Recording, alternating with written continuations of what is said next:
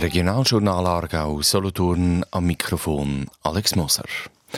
Letzten Sommer ist Strengelbach in einem Wohnhaus Sprengstoff vorgekommen. Die Polizei hat dann vier Männer festgenommen. Jetzt gibt es Neues zu dem Fall, wo es möglicherweise um Bankomat-Sprenger geht. Marco Jacki.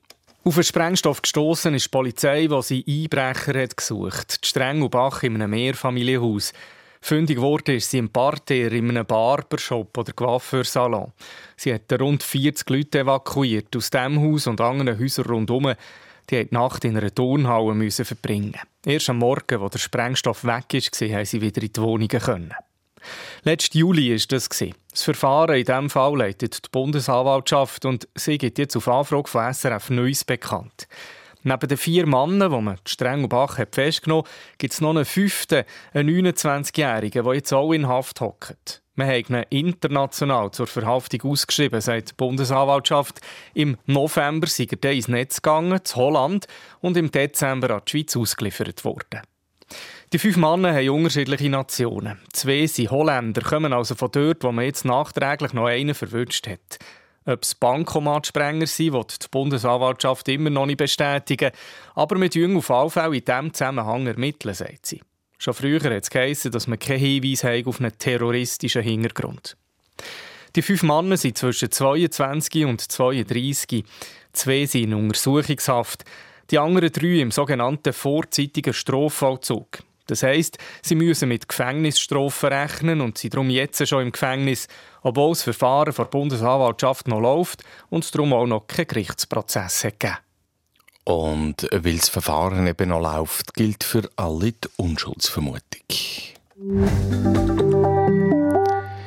Ein Mann hat Video weitergeleitet, wo Kinderpornografie drauf war. Darum hat das Bezirksgericht Laufenburg verurteilt. Auf einen Landesverweis von fünf Jahren hat das Gericht bei dem Mann mit ausländischem Pass verzichtet. Gegen den Entscheid hat die Staatsanwaltschaft Einspruch erhoben, ohne Erfolg, wie der Beitrag von Karin Zimmermann zeigt. Der Bosnier war erst zwei, als er in die Schweiz kam. Ist hier in die Schule, hat eine Lehre zum Spengler gemacht, hat im FC geschootet und arbeitet seit über zehn Jahren im ehemaligen Lehrbetrieb. Im November 18 ist der Bosnier von seiner Wohngemeinde eingebürgert worden. Die Schweizer Staatsbürgerschaft die hat man ihm hier aber wieder genommen, weil ein Verfahren wegen Kinderpornografie gegen ihn am Laufen war. Vor Gerichts Laufenburg ist dann vor vier Jahren nicht nur um die Videos gegangen, die er weiter verschickt hat, sondern auch darum, ob der Bosnier die Schweiz für fünf Jahre muss verlassen Nein, findet das Bezirksgericht. Ja, findet die Staatsanwaltschaft, die das Urteil darum ans Obergericht weitergezogen hat. Und das Obergericht, das hat müssen entscheiden, ob ein Härtefall vorliegt, dass der Bosnier die Schweiz nicht muss verlassen muss. Das Aargauer Obergericht kommt wie schon die Vorinstanz zum Schluss, ja, es liegt ein Härtefall vor und der Mann darf in der Schweiz bleiben. Für den Entscheid spielt eine Rolle, dass das Verschicken von der kinderpornografischen Inhalt als Lichtsverschuldung eingestuft worden ist und eben sein Leben hier in der Schweiz.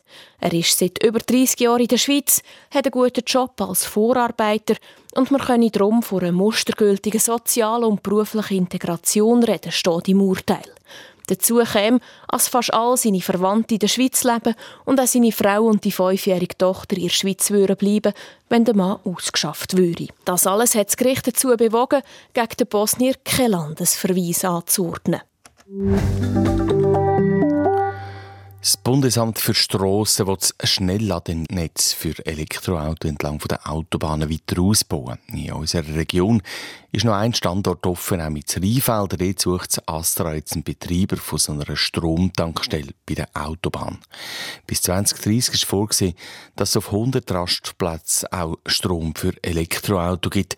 Die Raststätten die sind schon besser ausgebaut. Die meisten haben schon Steckdosen für Auto. Wir kommen zu der Wetterprognose von SRF Meteo. Es wird heute ziemlich sonnig. Erst am Abend ziehen aus Westen wieder Wolken auf. Die Tageshöchsttemperatur ist 11 Grad. Am Morgen gibt es wieder Sonne. Da und dort kann es auch kurz regnen. Und es wird nochmal wärmer, nämlich bis zu 14 Grad.